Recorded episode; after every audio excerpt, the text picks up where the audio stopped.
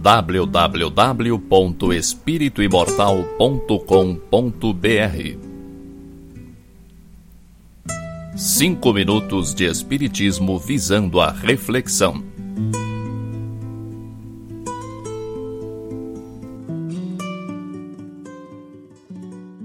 Eu nem sequer imagino quantos livros já foram escritos baseados nos ensinamentos de Jesus. Os evangelhos dão margem a muitas interpretações diferentes, e cada livro extrai deles o que melhor se adapta aos conceitos e crenças de seus autores.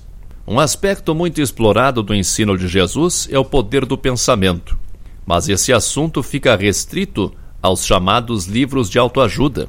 Há pessoas que têm coceira só em pensar em livro de autoajuda. Eu confesso que durante muito tempo tive esse preconceito. Tudo que se fala e se escreve sobre pensamento positivo é o que foi ensinado por Jesus.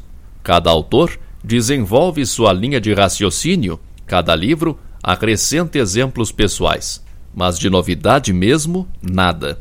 Um tema que sempre me chamou muito a atenção foi a escravidão. Lembro que quando eu era criança, não entendia como era possível que muitos fossem dominados por poucos. Não entendia como centenas se deixavam mandar por meia dúzia. Havia uns poucos exemplos de insubordinação, como Zumbi dos Palmares, Espartacus ou o Ben-Hur do filme, interpretado pelo Charlton Heston. Só bem mais tarde é que fui compreender que para haver uma revolta bem-sucedida é preciso união, é preciso que todos se unam, juntem suas forças numa só força. E isso, infelizmente, não é tão fácil como eu pensava na infância. Jesus nos deixou seu ensinamento há dois milênios e ainda estamos procurando a melhor maneira de interpretá-lo e praticá-lo.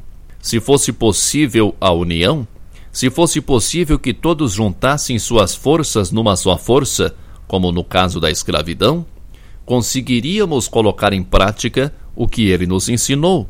Se seguíssemos o ensino moral de Jesus, não haveria desconfiança pois todos seríamos sinceros.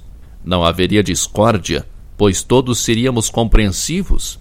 Não haveria fome, nem frio, nem sede sem saciar, pois olharíamos por nossos irmãos como olhamos por nós mesmos. Não haveria mágoa nem rancor, pois perdoaríamos qualquer ofensa.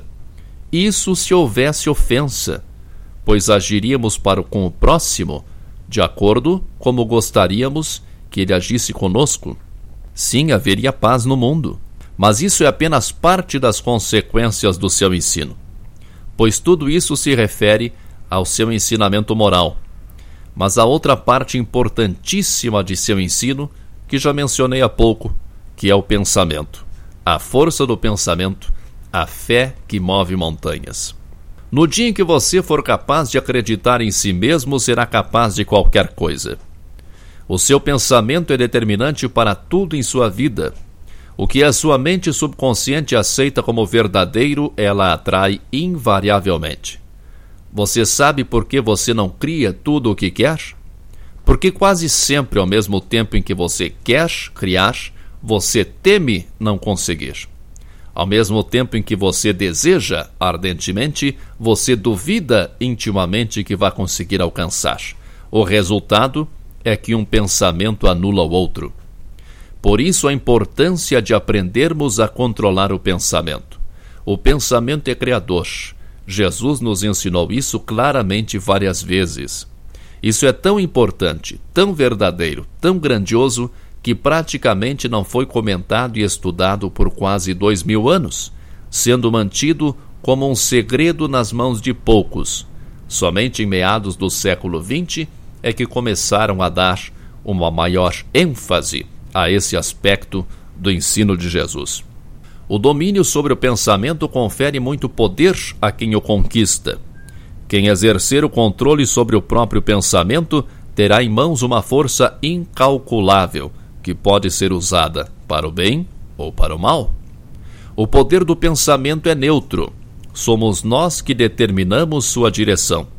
Por isso, Jesus nos ensinou tantos preceitos morais, para que ao longo dos séculos fôssemos nos aprimorando e reformando intimamente, para que pouco a pouco fôssemos apreendendo conceitos espirituais elevados, princípios morais sólidos.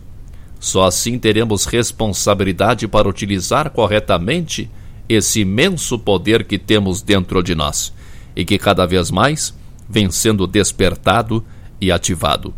Domine seu pensamento. O pensamento é criador www.espirituimortal.com.br Cinco minutos de Espiritismo visando a reflexão.